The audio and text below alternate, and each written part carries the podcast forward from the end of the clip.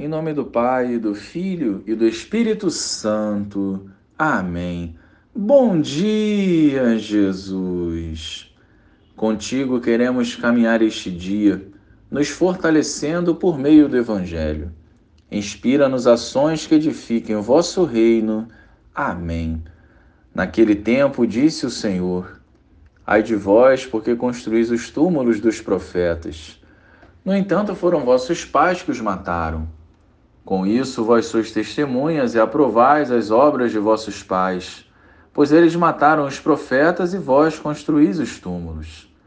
É por isso que a sabedoria de Deus afirmou: Eu lhes enviarei profetas e apóstolos, e eles matarão e perseguirão alguns deles, a fim de que se peçam contas a esta geração do sangue de todos os profetas, derramado desde a criação do mundo, desde o sangue de Abel até o sangue de Zacarias que foi morto entre o altar e o santuário. Sim, eu vos digo, serão pedidas contas disso a esta geração. Ai de vós, mestres da lei, porque tomastes a chave da ciência. Vós mesmos não entrastes, e ainda impedistes os que queriam entrar.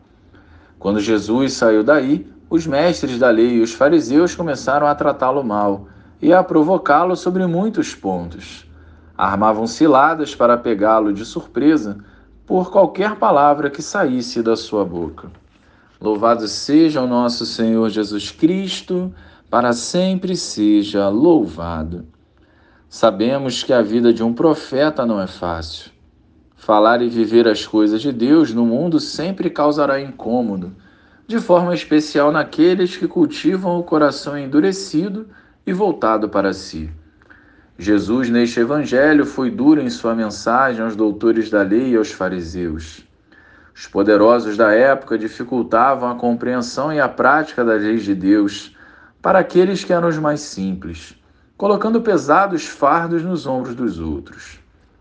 Nós não devemos usar o nosso conhecimento para colocar medo ou impor fardos sobre o próximo. A nossa intimidade com Deus deve ser, sim, uma porta aberta que auxilia o outro a se aproximar do Senhor. São João Crisóstomo nos diz que não há nada mais perigoso que julgar as coisas de Deus com discursos humanos. Nos esforcemos em viver a santidade neste mundo, enfrentando toda a adversidade, por amor a Deus e ao próximo.